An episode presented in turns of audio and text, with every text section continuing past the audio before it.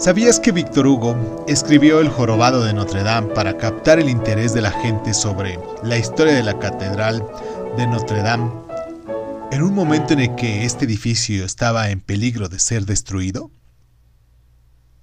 La Catedral Gótica de Notre Dame de París está ubicada, muy bien ubicada, en el lado oriente de la Ile de la Cité, una isla del río Sena en medio de lo que es París.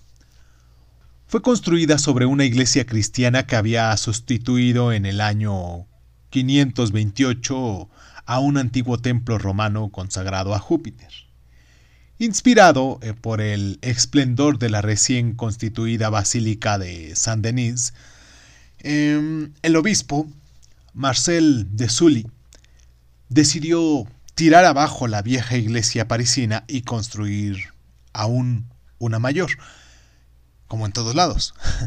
Las obras comenzaron en el año 1163 y se extendieron hasta los inicios del siglo XIV. Como sucede con la mayoría de las catedrales góticas, la fachada de Notre Dame tiene tres niveles.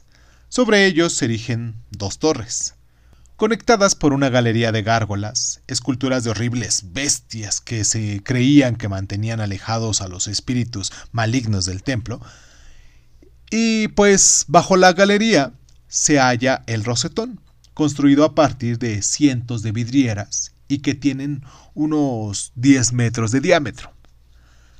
Más abajo está la Galera de los Reyes, que en sus orígenes contenían estatuas de los 28 monarcas de Judea e Israel.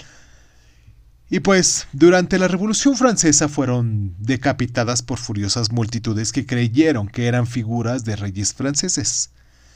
Ya en el año de 1845 fueron sustituidas por el insigne arquitecto francés Violet Leduc. En la fachada hay tres entradas a la iglesia. La central, el pórtico, el pórtico mayor, que está consagrado a Cristo en el juicio final. A su izquierda está el pórtico de la Virgen y a la derecha el de Santana, la madre de esta. La catedral tiene una nutrida historia, ya que en 1185 fue el escenario en el que Heráclito de Cesarea anunció la Tercera Cruzada.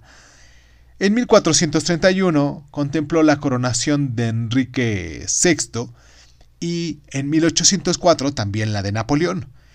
Y durante la Revolución Francesa fue rebautizada inicialmente como el Templo de la Razón y luego como el Templo del Ser Supremo. En 1970 tuvo lugar ahí el funeral de Charles de Gaulle. ¿Sabías que el kilómetro cero que marca el origen de todas las carreteras francesas está ubicada en el rectángulo frente a la catedral?